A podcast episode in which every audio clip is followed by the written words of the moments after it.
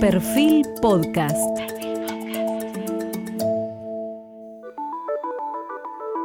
Periodismo puro. Jorge Fontevecchia, en entrevista con el secretario general de la UOCRA, Gerardo Martínez, y el empresario textil, Teddy Caragosian. Hoy tenemos un programa especial en que juntamos dos personas, lo que no es habitual en un reportaje, porque tenemos un tema en común. Tenemos a Gerardo Martínez y a Teddy Caragosian. Eh, ambos eh, vienen a responder acá por el problema esencial que tiene la Argentina, que es la dificultad severa de generar trabajo genuino, trabajo de calidad.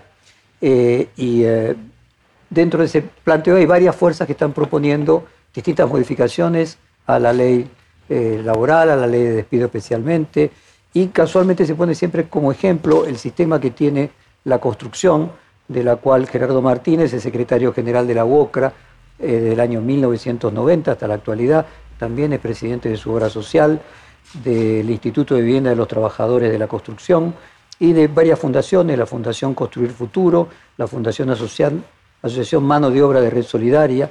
También fue secretario general de la CGT eh, entre el año 95 y 1996, diputado nacional por la provincia de Buenos Aires, miembro del Consejo de Administración de la OIT, la Organización Internacional de Trabajo, entre 2005 y 2008 y luego entre 2008 y 2011. Lo acompaña un empresario, Caragosian, que es economista, también creador de una fundación, Proteger, de asistencia al desarrollo agroindustrial textil y la indumentaria en la Argentina, miembro de varias organizaciones empresarias, de la UIA, controvertido en AEA, donde tuvo que renunciar, varias ONGs, publicó el libro Revolución Impositiva, donde expresa algunas de sus ideas sobre temas tan cruciales como inflación, riqueza, la cuestión impositiva obviamente y las limitaciones para el desarrollo. Eh, su empresa TN Platex la fundó su padre, Agrop Caragosian, en el año 1979. En el grupo también trabaja su hijo, eh, Lucas y Tomás. Cuenta con ocho plantas industriales, un centro de distribución, oficinas administrativas distribuidas en seis provincias, 160.000 metros cuadrados de producción y emplea de forma directa a 1.200 trabajadores. Y quiero comenzar preguntándole a Gerardo, Gerardo, siempre se pone como ejemplo el sistema que tiene la construcción. ¿Podría hacerlo de una manera didáctica y explicar si esas ventajas son trasladables a otro tipo de actividades? No me animaría eh, a poder este, en nombre, digamos, de la seriedad y la responsabilidad de lo que significa una definición de esa característica, decir las ventajas o desventajas. Lo que sí puedo decir que en el sistema de construcción existe estas condiciones ¿no? de metodología, de condiciones laborales, de estatuto laboral, que permite, por la característica de la industria de la construcción, atendiendo eh, la dinámica que tiene y, dentro del proceso productivo este, los periodos y en cada obra, por ejemplo, las distintas actividades que participan, es decir, lo que llamamos nosotros los gremios. ¿no? Está el gremio de, excavación, este, después todo el tema de sumuración y después toda la parte de cementista, encofrado, bueno, carpintero, armadores, este, albañiles. Depende de la característica de la obra, se dicen que distintos gremios. Todos son afiliados a WOCRA, pero decimos que son especialidades diferentes que tienen un periodo de vida de presencia en el desarrollo de una empresa urbana, digamos de dos años en un edificio, y donde, de acuerdo a la graduación, este, eh, estos contingentes de trabajadores y trabajadoras van participando. Por lo tanto, desde el año 67 se trajo este, esta modalidad este, de lo que se llama el régimen construcción, se trajo como una experiencia de Brasil, lo trajo en aquel momento el secretario general llamado Rogelio Coria, secretario general de UOCRA, porque indudablemente la característica lo indicaban con una modalidad que no podía encontrarse con la ley de contrato de trabajo. ¿En Brasil específicamente de construcción o en Brasil en general? E, era, e, era una, una ley, una modalidad que tenía un Estado, no todo Brasil. Un Estado de Brasil tenía esta modalidad, eh, hubo un foro, yo por supuesto no estaba en ese momento, así de, de debate, y tomó ese ejemplo de esa modalidad de condiciones laborales este, y lo trajo para aplicarlo aquí en Argentina. Y la verdad que el sistema funciona para la industria de la construcción. Es decir, no se pierde derechos eh, comparativamente en las condiciones indemnizatorias, llamada indemnizatoria en lo que significa la protección social, en el beneficio de, de lo que significa no considerar el trabajo como una mercancía, porque es el objetivo, digamos, de lo que significa una indemnización, etcétera, etcétera, entre lo que uno da y lo que uno brinda para que exista un efecto productivo y una unidad de negocio para el sector empresarial, porque en última estas son todas las condiciones que hace la relación entre el capital y el trabajo, este, funciona, este... Perdón que le pregunte, claro, usted dice de un estado de Brasil que sería como una provincia. ¿Un sistema parecido hay en todo Brasil? posiblemente, desconozco. Eh, en el caso este lo que usted dice es que era en un estado general o en un estado para la construcción. La, eh, eh, la verdad que no hay todavía, no hay, digamos, una reseña histórica específica, especial, determinada. Lo que sí traté de transmitir que de dónde se trajo el modelo. Hasta ahí llega mi conocimiento para ser responsable de lo que digo. Este, la cuestión es que ese, ese, sistema se adecuó a las condiciones, a las características que se dan en la industria de la construcción. Y algo que empieza y termina, para ponerlo Claro, que empieza y termina. Ahora, hay otras actividades que empiezan y terminan también. Imagínese filmar una película, serie de por televisión. Ejemplo, por ejemplo, pero en el caso de la construcción, por la dinámica, este, hace de que esto eh, sea una cosa que le sirve al trabajador o a la trabajadora y al, y al empresario este, o al contratista, porque justamente eh, hay un fondo, un fondo de cese laboral que hace el aporte el sector el empresario, que es el 12% de lo que gana por quincena o por mes cada trabajador o cada trabajadora. Eso va a una cuenta individual propia del trabajador. ¿Quién, la administra? un banco, el, banco que determine la empresa. ¿no? En aquel momento estaba la libreta de fondo de desempleo, eh, que era una libreta donde quedaba el registro, el registro de, con qué empresa había trabajado y cuánto tiempo había trabajado. ¿no? Este Entonces termina la obra, la persona acumuló allí el 12% de su salario a lo largo de los dos años de la obra. Sí, o de los seis meses. O que a lo mejor estuvo seis meses. Seis meses, porque... Tiene otra obra, sigue acumulando. no le aparece otra obra en ese periodo. Se abre otra cuenta, el trabajador tiene la facultad, la posibilidad de retirar ese recurso, este, gastarlo o ponerlo en una caja de ahorro o lo que sea, este, y empieza a trabajar con una nueva relación laboral y, y a partir de ahí, con esa nueva relación laboral, este, el empresario le, empieza a hacer el depósito el 12% de lo que gana por quincena o por mes. 12%, si entiendo bien, daría un mes y medio por año. Sí, en proporción más o menos las condiciones, si uno hace un comparativo con la ley de, de contrato de trabajo y demás, es como que no se pierde condiciones de beneficio, lo que da una agilidad metodológica de formato. ¿Y que sería un mes por año y el preaviso. Que, le da previsibilidad. Eh, es decir, es lo mismo pero puesto en cuotas. Y le da previsibilidad al, al, empresario que está haciendo el depósito mientras está el sector productivo funcionando. O sea, cuando digo sector productivo, es la dinámica productiva, entre lo que significa la certificación de obra, eh, el, ritmo de trabajo que están haciendo los trabajadores este, o las trabajadoras y por lo tanto eso después este, es lo que se deposita. Entonces después el trabajador o la trabajadora tiene la posibilidad, porque le salió otra propuesta, a lo mejor en el ¿De seguir acumulando o no? Manda el telegrama de renuncia o el empleador también le puede mandar el telegrama de despido. Automáticamente este, eh, el empresario tiene que poner a disposición, ¿no es cierto?, eh, de la cuenta bancaria que ya tiene el trabajador y con todos los recursos depositados mes a mes, que son el 10% de lo que ganaba el, el caso este que se menciona empresas que han quebrado y que no le han pagado la no me refiero de la construcción, digo, por ejemplo, en, la pandemia hay una cantidad de empresas que eh, han cerrado y han quebrado y no le han podido pagar eh, la indemnización a los empleados que obviamente se quedaron sin trabajo.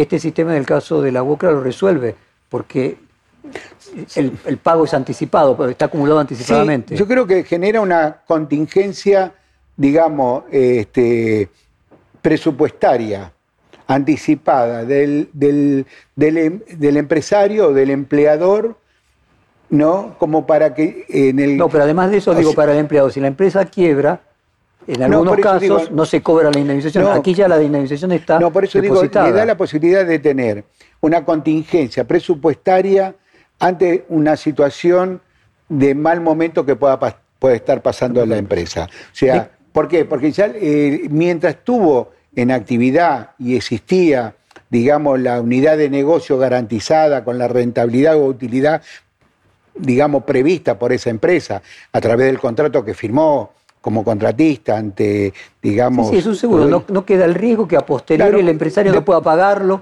la empresa se funda... El trabajador puede renunciar o ser despedido y tiene su depósito anticipado como para retirarlo y demás. Lo interesante de todo esto, si me permite, es que eh, eh, en esa, en esa época existía la libreta de fondos de empleo. Nosotros eh, hace más o menos 12 años establecimos de qué manera generaba un programa como para transformar eso que era algo antiguo eh, con una tarjeta inteligente, una tarjeta utilizando la tecnología digital al servicio de mejorar el estatus laboral del trabajador constructor.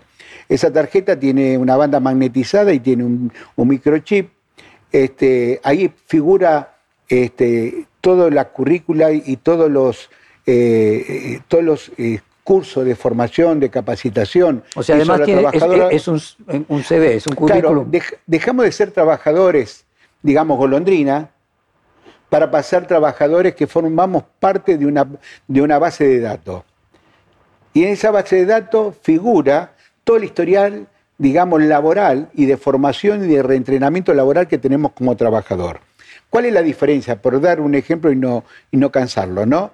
Este, antes yo decía, soy oficial múltiple. Iba a trabajar para la empresa Pepe.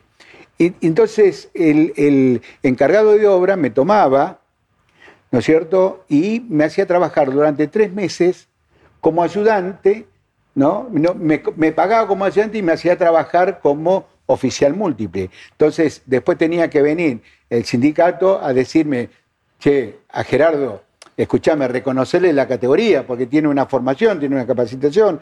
¿Cómo puede ser que le sigas todavía, después de tres meses, pagándole como ayudante y lo haces trabajar como oficial eh, múltiple? Era, era una cosa injusta. A partir de esta tarjeta inteligente, ¿no es cierto?, donde está todo el historial laboral y de Son como las categorías, o sea, la persona está en la categoría tal. Ahí figura todo pero fundamentalmente figuramos una base de datos.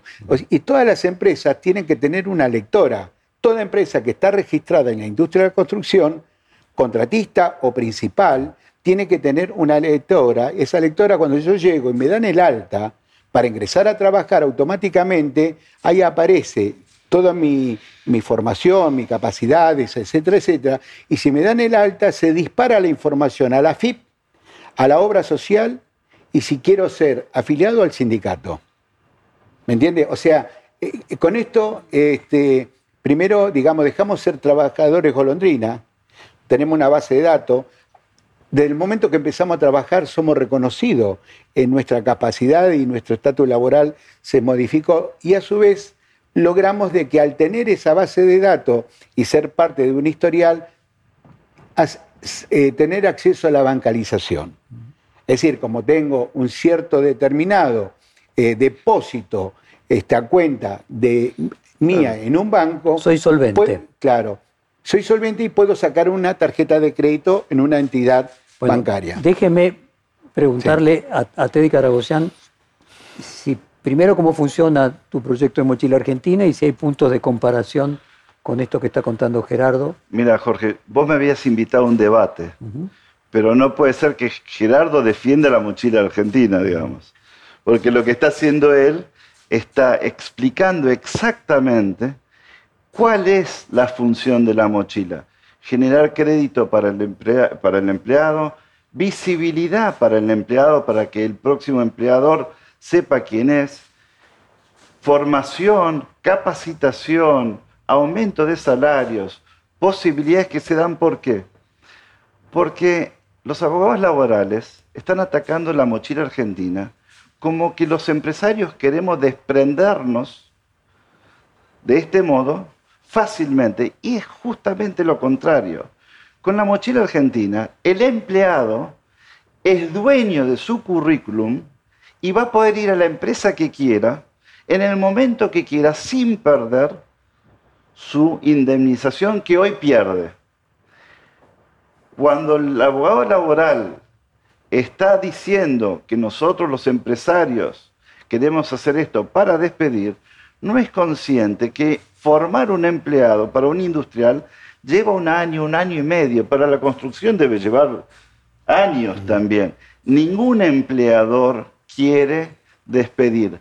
Pero lo que está sucediendo es que las empresas no valen nada en la Argentina, los accionistas no invierten en las empresas y los bancos no prestan dinero a las empresas porque ese pasivo laboral contingente que en la construcción se exterioriza poniendo un dinero, en empresas como la mía, donde tenemos gente de 40, 45 años de antigüedad, el banquero dice, no, flaco, yo a vos no te presto un mango, porque el día que se te vaya, el, despidas el... Pero si yo no lo voy a despedir al hombre que tiene 45 años, sí, pero si vos lo despedís, tenés que poner un tarasca una tarasca de dinero. Entonces yo no te puedo prestar dinero. Y como el banquero no le presta, el accionista no le pone, digamos... A ver, perdón, Teddy, ¿cuál sería la diferencia? Si el dinero se va poniendo anticipadamente. O sea, de cualquier forma, vos estarías como empresario pagando anticipadamente. Por supuesto, una empresa como la mía. Digo, concretamente, vos podrías sacar un seguro eh, por indemnización y... Por supuesto. No, pero sin tu sistema, estoy diciendo. No, no, no, porque no funcionaría igual. Porque no es un seguro para el empresario, es un seguro para el empleado.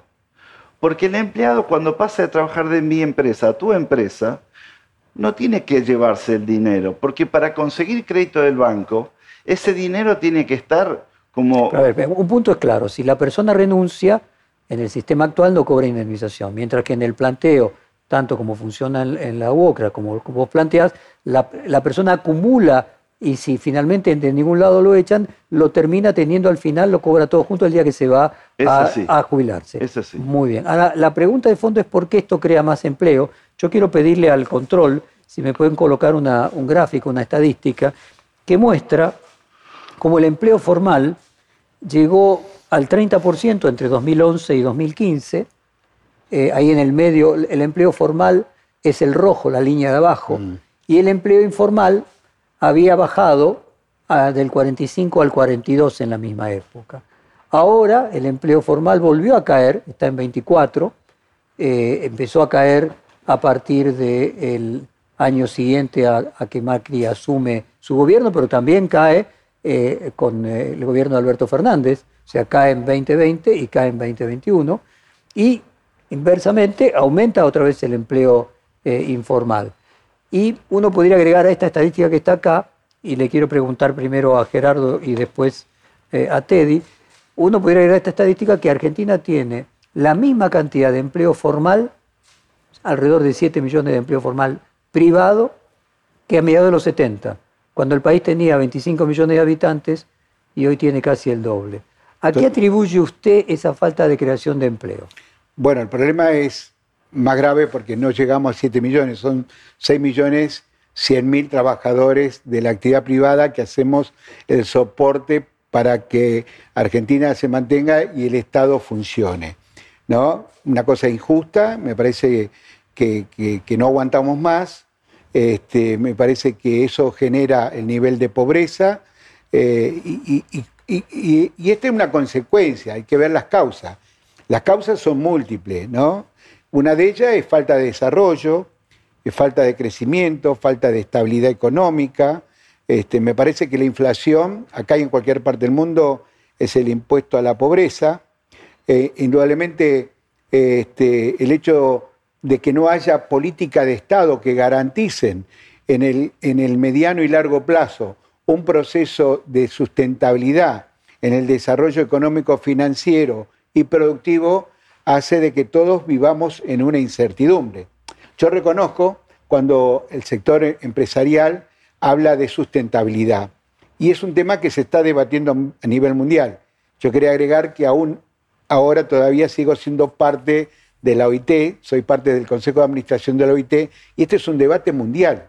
El tema de que con la pandemia eh, eh, se, engrosaron, digamos, en la fila de la precariedad y la desocupación alrededor de 350 millones de trabajadoras y trabajadores. ¿no? Eh, es una gran preocupación. Este tema que estamos debatiendo aquí es una gran, una gran preocupación de los países desarrollados y de los países en vía de desarrollado en vía de desarrollo. Volviendo al tema de lo que hace eh, a su pregunta, eh, observamos que si no hay desarrollo, no hay perspectiva, no hay reglas de juegos claras, es muy difícil que, haya inversión. ¿no? Y me parece que es necesario, teniendo en cuenta la situación de la Argentina, que a veces tenemos situaciones como la que podamos decir en algún momento tuvimos un, crecimiento novedoso, espectacular y hasta llamativo, y de repente después a los dos años caemos de una manera estrepitosa a los datos que usted está mencionando. La pregunta es, más allá de lo psicológico, ¿no? O de que si hay un costado, digamos, de, rareza en el consciente colectivo, eh, la pregunta es, ¿qué nos está pasando, digamos, en la Argentina para que tengamos, desde el año 84, cuando Alfonsín lanzó las, las 700.000 cajas de pan, Plan Alimentario Nacional, fue un debate en Argentina, en aquel cómo puede ser que en Argentina haya hambre, que no haya, haya gente que no tenga acceso a un plato de comida. Hoy son 12 millones. Entonces la pregunta que nos tenemos que hacer, incluyendo también al movimiento sindical y a toda la dirigencia de todos los órdenes de, la representación institucional, política, académica, periodística de la Argentina, ¿qué pasó para que tengamos esta situación de caída estrepitosa y de un crecimiento de la pobreza como el que tenemos. Es decir, hay algo que no está funcionando. Entonces, la primera conclusión, no es un problema de corte, este, digamos, político-partidario, porque aquí podemos analizar, ¿no es cierto?, una continuidad de errores acumulados que se dan en distintas administraciones políticas. El tema, los problemas estructurales que hay que resolver ¿Tienen un debate ideológico? No.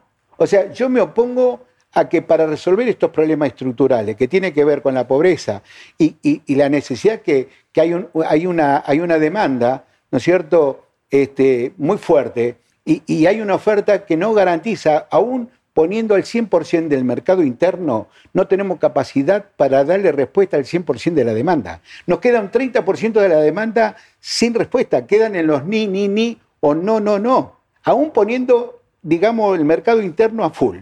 Entonces, la pregunta que nos tenemos que hacer, ¿por qué no nos dedicamos en serio a discutir fuera de los matices ideológicos los problemas estructurales? Y para eso se necesita concertación, para eso se necesita diálogo, concordancia, sabernos escuchar, entendernos, comprendernos y generar un modelo.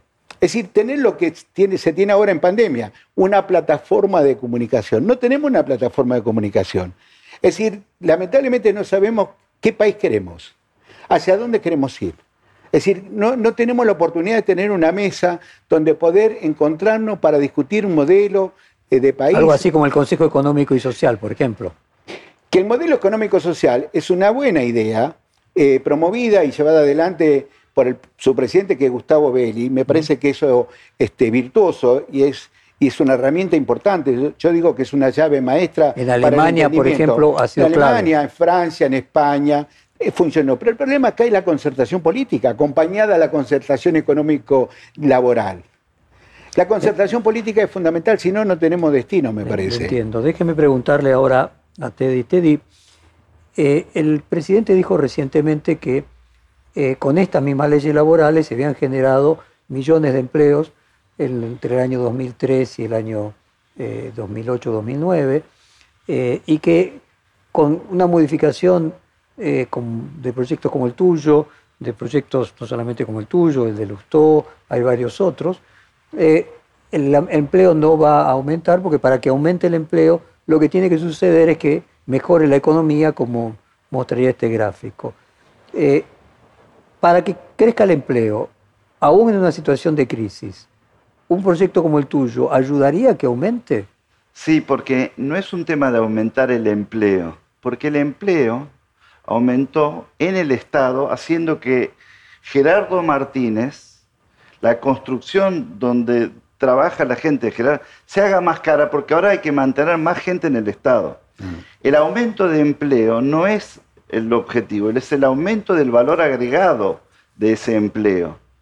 Y ese valor agregado se genera cuando empresas que competimos con el mundo nos baja el costo del Estado, del gran Estado, que es grande así. O sea, concretamente, el Estado pasó de un millón y medio a tres millones ochocientos mm. mil empleados, que es lo que consigna. Sí, pero no es solamente tres ochocientos. Para abastecer de la información y todo lo que nos piden, ese dos millones de personas adicionales, en las empresas tenemos montones de gente al cohete trabajando para llenar papeles, digamos, de, gente que trabaja en el Estado. O sea, nosotros antes, el Estado era el 20% del PBI y hoy es el 40%, pero no es el doble, es tres veces, porque antes cuatro personas mantenían a uno en el Estado. Ahora, 6 a 4 es una persona y media mantiene a uno en el Estado. Es dificilísimo para un país ir hacia adelante si vos tenés no solamente los 3.800.000, sino una población económica activa que hoy con los sueldos bajos que, pagamos las empresas, no trabaje. ¿Pero por qué pagamos sueldos bajos? Porque se nos va la guita en impuestos, se nos va la guita en poco trabajo, se nos va la guita en administración. Eso no nos permite pagar salarios más altos. Por el salario bajo que pagamos, la gente no viene a trabajar. Entonces no es solamente generar valor, no es solamente generar empleo, el país tiene que pasar a generar valor agregado. Y Gerardo Martínez trabaja en una industria. Nosotros tenemos que entender que hay cuatro niveles distintos de sindicalismo, digamos. Uno son los sindicatos, como el mío, en textil, automotriz, plásticos, que compiten con el mundo. Son empresas privadas que compiten con el mundo. Están las empresas privadas que no compiten con el mundo, pero son la construcción, banqueros, bancarios, digamos, eh, salud, es otro nivel de dificultad. Está las empresas públicas, no voy a opinar sobre eso, digamos que es otro, otro rubro, y después está el Estado. ¿Cuál es el sector que más subió en los últimos 25 años? El sector público. Entonces nosotros tenemos en la CGT actual, digamos, y en, la, mente, lo que leemos en los diarios, tenemos la información de lo que están presionando los sectores que defienden al sector estatal, los que defienden a las empresas públicas, y tenemos muy poca fuerza del sindicalismo, digamos, de las que competimos con el mundo, y las empresas privadas, digamos, que no compiten en el mundo. ¿Por qué? porque los salarios de estos dos sectores quedaron chicos en comparación a la del Estado. estos, perdieron, eh, perdieron peso protagonismo porque perdieron eh, peso específico. Ahora, Teddy, siempre se pone el ejemplo de los países escandinavos, el gasto público es más de 40%, sí, pero... pero no en empleados públicos, sino en rutas, en o sea, el tema no es el, que el gasto público sea el 40% y los impuestos altos, sino que se utiliza para generar empleo que debería generar el sector privado. Si entiendo bien lo que vos querés decir. Dos cosas. No solamente es eso, sino que cuando te dicen que, bueno, pero si el, el, consumidor eh, europeo paga el 40%, dice, de impuestos y entonces está contento. Sí, porque recibe escuelas, recibe seguridad, recibe una serie... Pero hay otra cosa. El índice Gini, la es parejo, digamos, en Europa. Siendo parejo el IVA del 20%, el ingreso bruto lo paga toda la sociedad de forma pareja. En la Argentina, donde tenemos un sistema tan desparejo, la gente más pobre es la que más impuestos paga, pero al pagar esos impuestos hace imposible emplearlos, porque por eso es poca plata que recibe y eso mucho impuesto que paga, nuestro país no puede generar empleos de valor agregado que compiten con el mundo porque la persona consume impuestos y al consumir impuestos es que soporta un tipo que está en el Estado. Gerardo, déjeme hacer una pregunta. Cantidad de empleados que tiene eh, o de afiliados o que tiene la construcción, dejemos de afiliados, Sí. ¿qué cantidad tiene hoy y qué cantidad tenía cuando usted, usted menciona el año 79 que comenzó No, sí, indudablemente está relacionado con el, el- el- el La aumento de la población y más. En términos concretos, hoy tendríamos que tener, teniendo en cuenta la densidad poblaci- poblacional, alrededor de 600.000 trabajadores formatizados de la construcción, trabajador y trabajadora. Hoy tenemos todavía tenemos 360.000.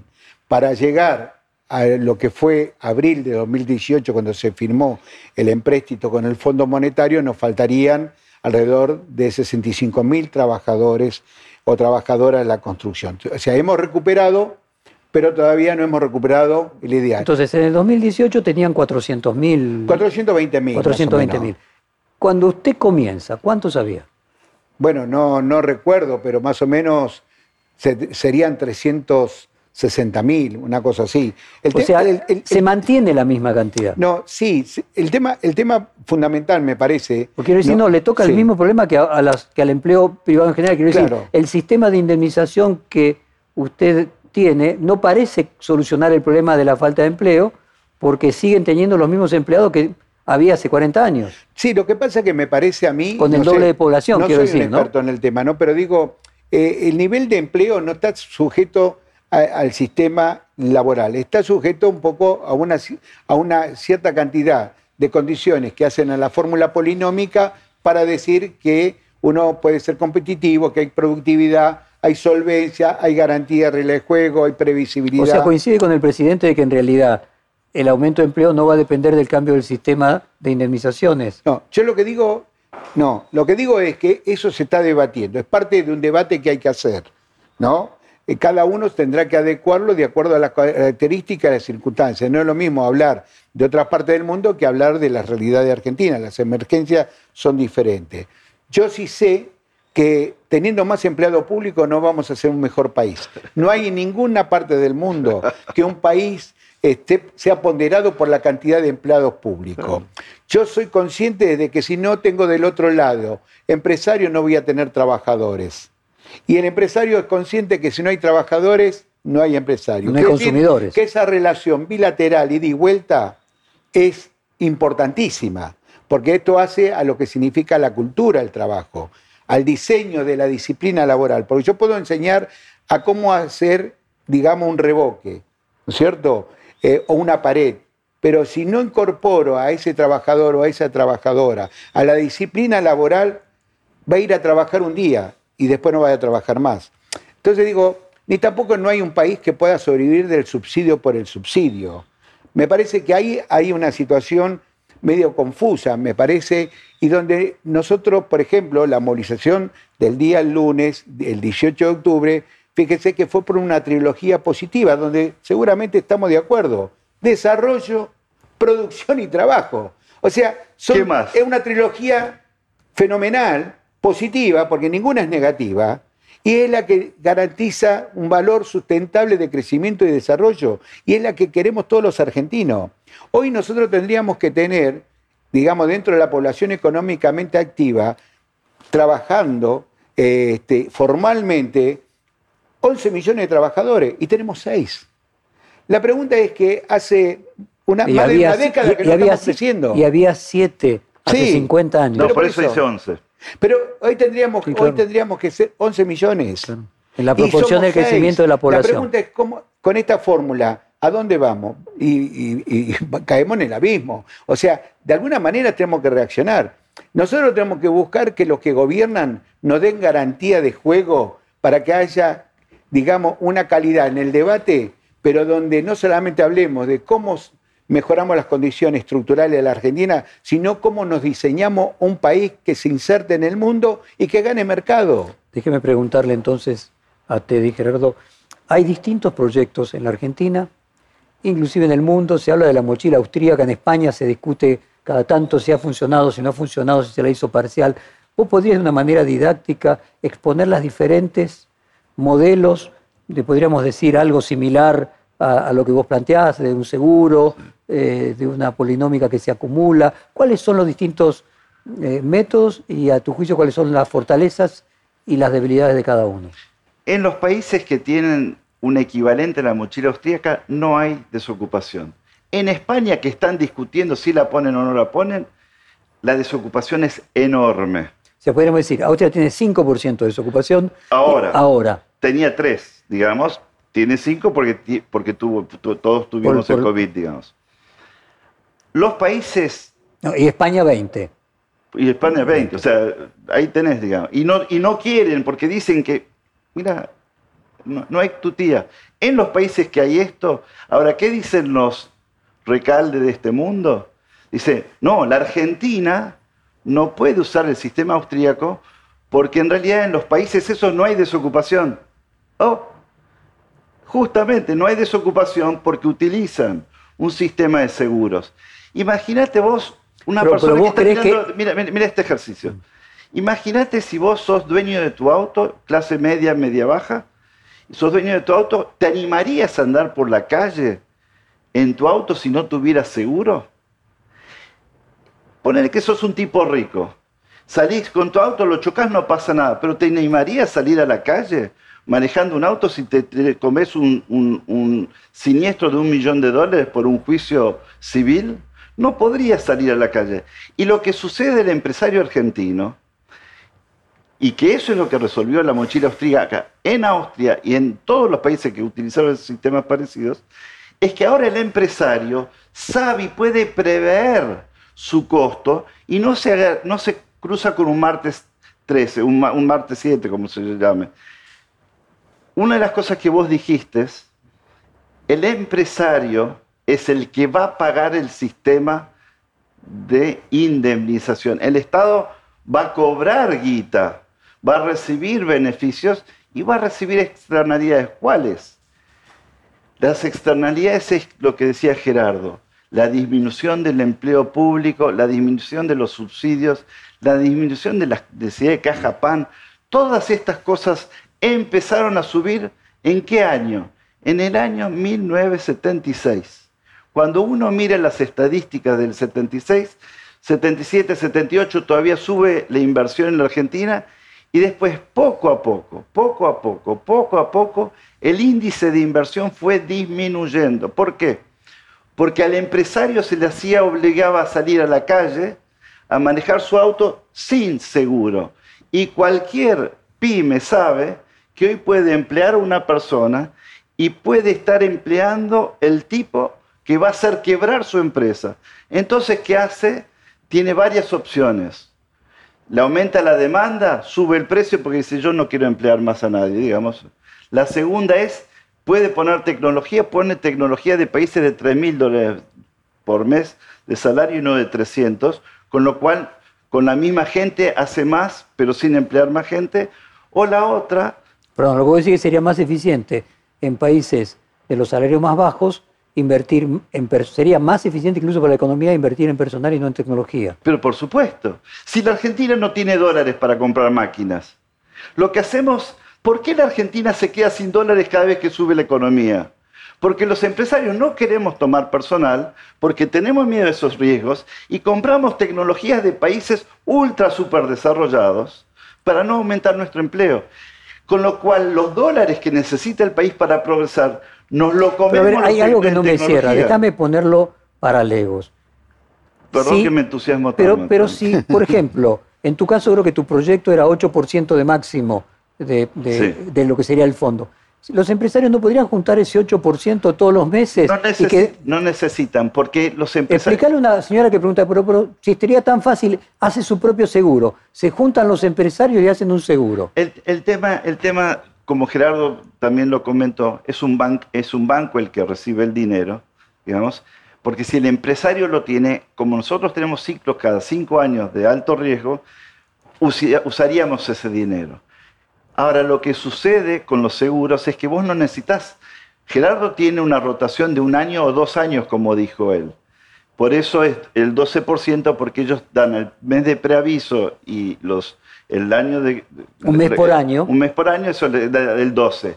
En una empresa como la mía, que tiene 15 años de promedio de antigüedad, nosotros Claro. tenemos, no tenemos por qué pagar el 8%, porque yo dentro de 40 años por ahí va a necesitar ese dinero Y no hay en la Argentina un sistema que uno, un fondo que uno pueda asegurarle a la persona de que A ver, va a déjame hacer una recibir pregunta. esa ¿Cuánto guita. tiempo está trabajando y no trabajando una persona en la construcción? Mire, para que tengan una idea, Jorge, este, de acuerdo a nuestros datos, eh, eh, cruzado entre obra social y sindical, y, y el IERIC, que vendría a ser el Instituto de Estadística y Registro de la Industria de la Construcción, que es un ente paritario compuesto entre empresarios y, y trabajadores, este, tenemos por mes 50, 60 mil que entran y salen.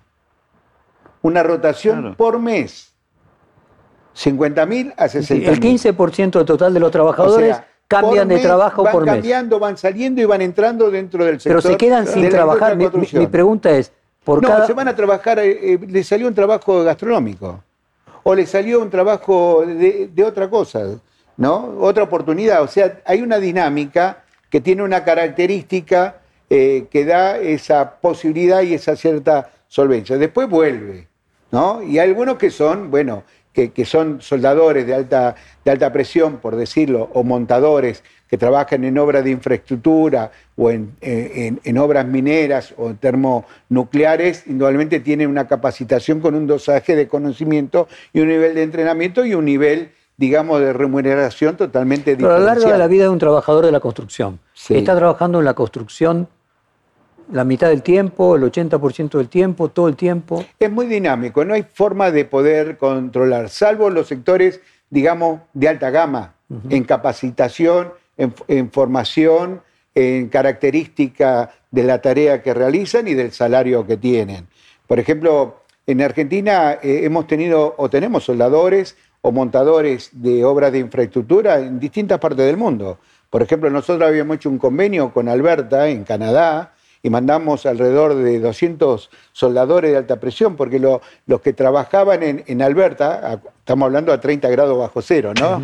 este, se habían ido a Irlanda, porque había aparecido una cierta... Bueno, en la industria del petróleo sucede eso, de bueno, van sí, viajando por... bueno, eh, porque son industrias muy características, di- digamos caracterizadas por, por la especificidad que tienen en el desarrollo de lo que es la inversión y, y el tiempo y la forma.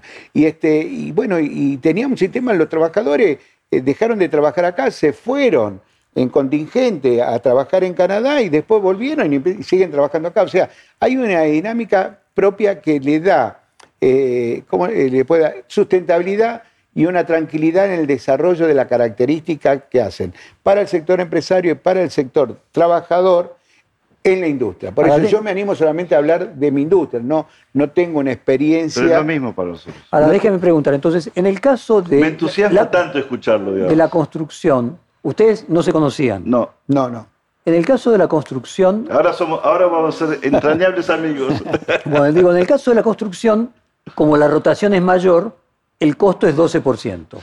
Vos planteás un proyecto que creo que va del 2 al 8%. Exacto, porque es dependiendo de la antigüedad promedio de la empresa, para que las empresas nos obliguemos a contratar para largo plazo. Ahora, O sea, hay un premio. Aquella empresa que despide menos, paga menos. como la usando la misma analogía de los accidentes de tránsito, las empresas que despiden menos van a pagar menos. Eso va a hacer que las empresas quieran mantener su, su personal. ¿Por qué? Porque eso les va a permitir bajar el costo en- con- contra un Ahora, esos competidor. cálculos que vos haces, eh, ¿qué sustento de- evidencial tienen de que eso es equivalente a que la persona cobre luego una indemnización completa con el sistema actual? Para ubicarnos, en Austria es el 1,53. Lo que yo estoy diciendo es del 8 al 2, que va a dar una cantidad de dinero muy superior a lo necesario. ¿Por qué? Porque entendiendo que ese es el mayor de los temores en la actualidad, me parece que las empresas tenemos que pagar más, que es el doble de lo que pago yo de indemnización. Porque hay que acordarse que en la Argentina menos del 20% de la población se indemniza. Todas estas empresas que vos decías que están quebrando, que están en concurso, los operarios que trabajan, los empleados que trabajan, los, los administrativos que no están cobrando la indemnización. Todas esas personas que ven que se está hundiendo el barco y se van y se, se mueven de un barco al otro, no están cobrando la indemnización. Todas esas personas que suben de categoría porque están podridos de que no pueden crecer en esta empresa que hace 15 años que están trabajando y ahora se pasan de una empresa a la otra, no cobran la indemnización. Con el sistema este, la progresividad del sistema este es que el total de la población va a tener. Y entonces el total de la población va a ser sujeta de crédito. Perdón, pero y hay el un total elemento- de las empresas A ver. van a valer guita. A ver si entiendo bien. No solamente con lo que vos planteás es que las empresas van a tener el premio de si despiden menos, pagan menos. Me pregunto, el, el empleado, ¿va a tener el premio que si no lo despiden se va a quedar con todo ese dinero para el momento de la jubilación? Por supuesto, porque y que la jubilación va a O poder sea, en el momento que se jubila recibe toda la plata. Vos y yo somos empresarios. Vos sabés que la jubilación es temprana en la Argentina, porque nosotros cuando tenemos una persona de 40 años que está trabajando con nosotros, lo primero que hacemos, el primero que podemos hacer es los ju- lo jubilamos. Porque una vez que lo jubilamos, bajó el, di- el- el- eh, bajó el problema nuestro, digamos, la indemnización. Con este sistema, ni vos ni yo como empresarios vamos a tener motivación a jubilar. Si la persona quiere jubilarse, se jubilará, pero si quiere seguir trabajando con nosotros, digamos, hasta los 70, hasta los 75, hasta los 80, vamos a liberar guita del sistema jubilatorio. Esa persona va a estar contenta y su cabeza va a estar trabajando y entonces va a vivir más feliz y mejor y va más saludablemente. El país va a tener un tipo con 65 años, que me estoy acercando pronto, digamos, con experiencia, digamos, de entre los 65 y los 80 que se le va a dar a los jóvenes, la población va a pasar a ser 11 millones, como dice Gerardo Martínez, y yo apostaría que va a subir a 12, 13, 15 millones. ¿Por qué? Porque los sueldos van a subir y al subir los sueldos, la gente va a tener incentivo a estudiar, va a tener incentivo a trabajar, va a tener incentivo a buscar a alguien que ayude con los chicos a cuidarlo, a la abuela o lo que fuera, y la población económicamente activa. Y cuando suba eso, los empleados estat- estatales van a trabajar en el sector privado y cuando suceda eso, el aumento de salario, la disminución de impuestos, el aumento de valor de las empresas hace explotar la Argentina. Porque no nos equivoquemos, la Argentina está mal no porque los argentinos seamos idiotas, la Argentina está mal porque el sistema que tenemos promueve el comportamiento que tenemos. Promueve el comportamiento de los empresarios invirtiendo poco, promueve el comportamiento de gente que no quiere ir a trabajar, promueve el comportamiento que estudiantes a los que les pagamos la primaria, la secundaria y la universidad se vayan a trabajar al exterior. Acá me preguntarle a Gerardo, usted decía que no puede traspolar su propio eh, gremio a otros. Ahora, con la cantidad de años de experiencia eh, eh, al frente de un sindicato, en la OIT, cuando escucha el proyecto de, de ¿le resulta eh, No, no, yo verosímil? respeto, eh, Jorge, yo respeto eh, los distintos modelos de propuesta y- y es interesante que cada sector se anime a generar un plan de propuesta. Lo peor sería no tener ideas como para hacer una sincronización y ver cómo consensuamos y cómo cada uno se adecúa a distintas características de acuerdo a las Ahora, actividades. si usted lo ve gremio por gremio, Sí, yo creo, primero, el problema es un problema eh, que se está discutiendo en el mundo, como eh, también se está discutiendo un nuevo contrato social. Nadie puede desconocer que en el, en el- en el- en el tema de lo que estamos debatiendo hay muchos temas todavía que no cierran. porque Las ocho horas, que fue el primer convenio, convenio número uno de la OIT, reconociendo, la OIT na- nació en 1919, como una respuesta digamos, a lo que pasaba del otro lado de la cortina, gritaban proletariados al poder, el mundo político occidental, que es decir, los gobiernos, reaccionaron en consecuencia y creando este organismo multilateral en 1919, que nació antes que Naciones Unidas. Es decir, ante la preocupación de lo que el grito la amenaza comunista le generaba Exacto. el y el estado del primer bienestar. Convenio, convenio número uno habla de las ocho horas de trabajo. Ahora, todos los, todo, digamos, todos las- los valores que formaron parte de esa definición de las ocho horas de trabajo, esos términos que formaron parte de esa fórmula polinómica, hoy no están sobre la mesa. Han cambiado. Han cambiado, porque la tecnología, la inteligencia artificial, la digitalización, la robótica, la cibernética cambió. Ahora, lo- sería torpe que nosotros sigamos manteniendo una fórmula que está desactualizada, ¿no? Eh, hoy se tendría que hablar de otro tipo de jornada. Bueno, su santidad lo planteó el otro día como, digamos, una exposición de necesidades de cómo repartir el trabajo. Y, y Ahora, usted parte de que va a haber menos trabajo. Va a haber menos trabajo, hay que repartirlo, va a haber más posibilidades porque el, el ingreso de la robótica, de inteligencia pero, pero en la OIT todos piensan eso. ¿No, hay alguno que piensa que inclusive el trabajo puede aumentar? Es muy concreta. En una línea de producción, donde antes había 100 trabajadoras o trabajadores, hoy hay 3 robots. ¿Es así o no es así? ¿No? En muchas actividades. Sí, pero eh, encontré un lugar donde debatir con vos. Sí.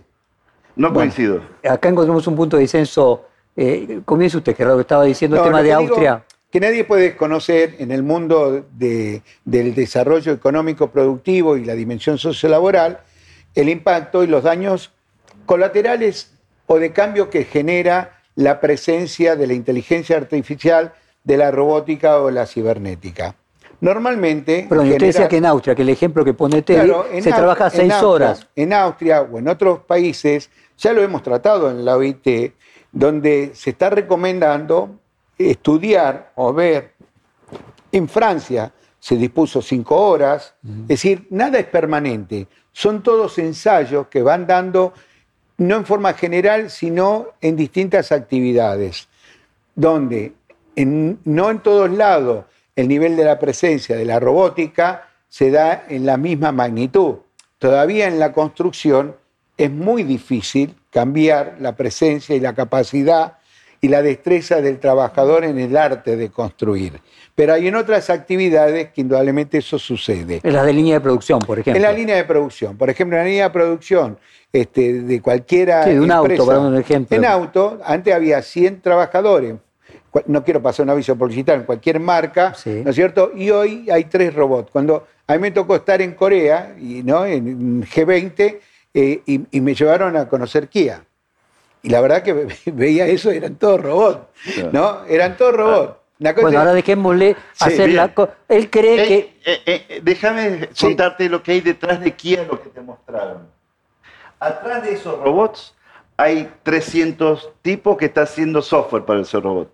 Detrás de esos 300 tipos hay 3.000 tipos y hay 3 millones de tipos y hay 30 millones de tipos soportando esos tres robots que hay adelante los países industriales no tienen gente suficiente para atender y la robótica que están poniendo no está reemplazando personal. Están haciendo al revés. Como no tiene gente suficiente, porque no hay suficiente trabajador para la cantidad de consumo. Mirá la cantidad de libros que hay. En la época anterior nadie tenía tantos libros, nadie tenía tanta ropa. Cuando yo era chico, mi papá tenía un auto Después empezó a hacer un auto para la mujer y el hombre. Después un auto para cada uno. Después un auto para ir a la playa. Después un auto para ir a la montaña. La cantidad de bienes que se están consumiendo en el mundo, y China ni empezó, y la India ni empezó, es tan grande que la Argentina, de encontrarle la vuelta para poder cambiar este tema donde espantamos a los inversores, puede llegar a ser la repositoria de dónde va a ir a generarse empleo, porque en el mundo va a faltar mucha gente y mucha materia prima que la Argentina tiene. Es decir, la Argentina está cree, la Argentina cree que es Austria. Argentina no es Austria.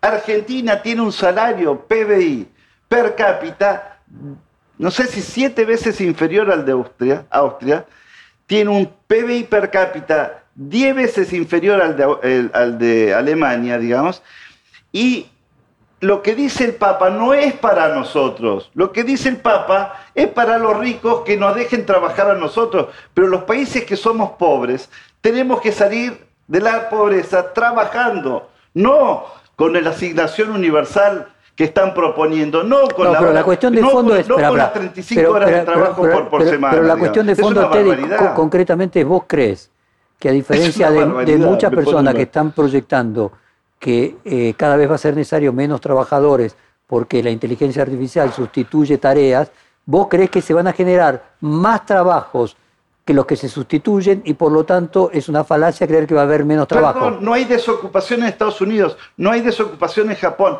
no hay desocupación en Corea, no hay desocupación en Alemania, no hay desocupación en Austria, no hay desocupación en Suecia, no hay estos países trabajan 35, 37, 38, 40 horas promedio, cuando la Argentina tiene 22 horas promedio. Ya la Argentina está trabajando poco estar metiendo este tema, no por vos, digamos, sino que lo mete, y vuelvo a decir, Recalde, con sus 35 horas, digamos, pensando de que nosotros somos un país, que la pobreza la podemos distribuir entre más pobres, es una, iba a decir una palabra, es un error conceptual muy importante. ¿Por qué? Porque estos países ya son ricos y pueden darse lujos que los pobres no nos podemos dar. Ahora, si nosotros tratamos de imitar lo que hacen los países ricos, es el mismo problema que Ahora, sucede... falacia, vos querés imitar de Austria el modelo indemnizatorio, pero no querés... Quiero para llegar a ser Austria.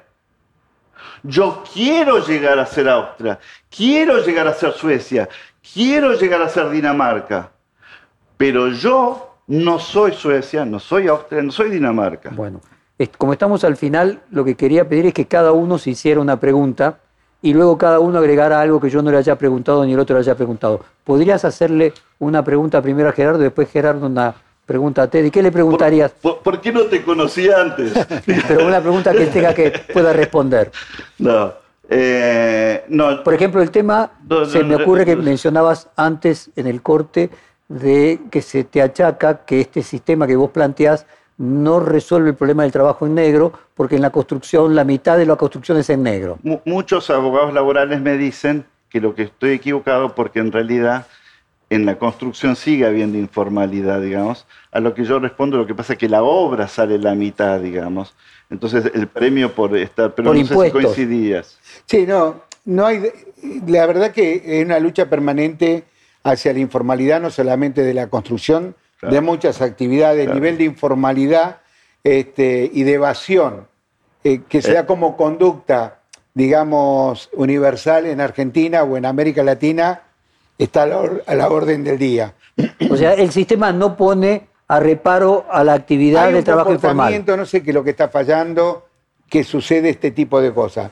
Yo creo que di un dato. Del momento de que tenemos una tarjeta magnetizada con un microchip, que al momento que ingreso a trabajar, automáticamente se dispara la información a la FIP, a la obra social y al sindicato, me parece que es una forma de generar un mecanismo para apostar a la formatización, a la formalidad y que, más allá de eso, que haya una competencia leal dentro del sistema. Porque de repente una licitación X, se, empresa una empresa, se presenta una empresa aventurera, irresponsable, socialmente irresponsable, porque tiene una administración en blanco y una administración negro. Y por supuesto entonces gana la licitación. Y hay otra empresa que se ajusta a derecho, que cumple formalmente con su tarea eh, y sus responsabilidades fiscales, pierde la licitación porque un aventurero, ¿no es cierto?, genera una competencia desleal. Creo que todos, de alguna manera, tenemos que hacer un scrum, por decirlo de alguna manera, como para tratar de mejorar esas condiciones fiscales, de, comportamiento fiscal, ¿no es cierto?, que mejoren un poco el resultado general de lo que necesitamos en Argentina. Y ahí tiene un empresario de la UIA. Eh, ¿Qué le preguntaría? Y trate de que sea una pregunta controversial. sí, por supuesto. ¿De qué manera? ¿Qué necesita el sector empresarial de la capacidad instalada de la que yo no reniego? Puedo tener mi opinión, pero no reniego porque es la que tengo. Hoy en este momento no tengo crédito desde afuera, debo plata al mundo. La única plata que sí sé como demanda que existe en Argentina son los 180 mil millones de dólares que están 65% blanqueados por la ley de la administración anterior y el resto en caja de seguridad, en un placar, en un ropero o debajo de una cama, donde hay grandes ahorristas y pequeños ahorristas. ¿Cómo hago para, y trabajamos en forma conjunta, para generar una confianza con reglas de juegos claras, con previsibilidad, con seguridad jurídica para que esta sociedad ahorrista crea en Argentina, crea en Argentina y empiece, no todo, pero en por lo menos un 15% de esa plata a, incorporar al circuito económico productivo. Totalmente de acuerdo y justamente ¿Pero qué por eso respondés? que la mochila lo que hace es elimina el temor del empresario a emplear, pero al mismo tiempo sube el valor de las empresas y cuando sube el valor de las empresas sube el valor del país. Y las personas, los inversores, no invierten en las cosas que no tienen valor, invierten en las cosas que tienen valor. Una vez que las empresas valgan dinero, esos 180 mil y 250 mil que legalmente se fueron de Sí, gente que se fue. No, yo hablo de lo que está acá. Lo que está acá. Lo que sabe- Pero hay argentinos que quieren volver. Pero dicen, flaco, no los entiendo. Yo quiero volver, quiero traer la guita, pero ustedes se empeñan en decir todo lo que va en contra. Se empeñan en decir que la Argentina tiene 35 horas. Se empeñan en decir que los impuestos no tienen relevancia para la decisión del inversor. Flaco, si ustedes no comprendieron cómo funciona el mundo, yo la guita me la llevo a otro lado. Y esa guita que dice es tan grande, la torta es tan grande, solamente no sacar significa para el país un crecimiento de 2, 3, 4% por año. Yo, yo aseguro, firmo, cualquiera, que con la mochila el crecimiento puede ser 10% por 10 años seguidos. El fenómeno argentino, pues, porque pocos países son autosuficientes verdaderamente en energía, en alimentos con una población densamente, poca densidad y con la capacidad que tenemos nosotros los argentinos de adaptarnos a los tiempos que vienen. Los tiempos que vienen son muy tiempos para los argentinos que tenemos esta capacidad innata de adaptarnos a, lo que, a, a cualquier cosa. Bueno, se nos acabó el tiempo, les agradezco muchísimo a, a No, al los contrario. dos, fue un placer grande. Muchas gracias, Jorge. Perfil Podcast.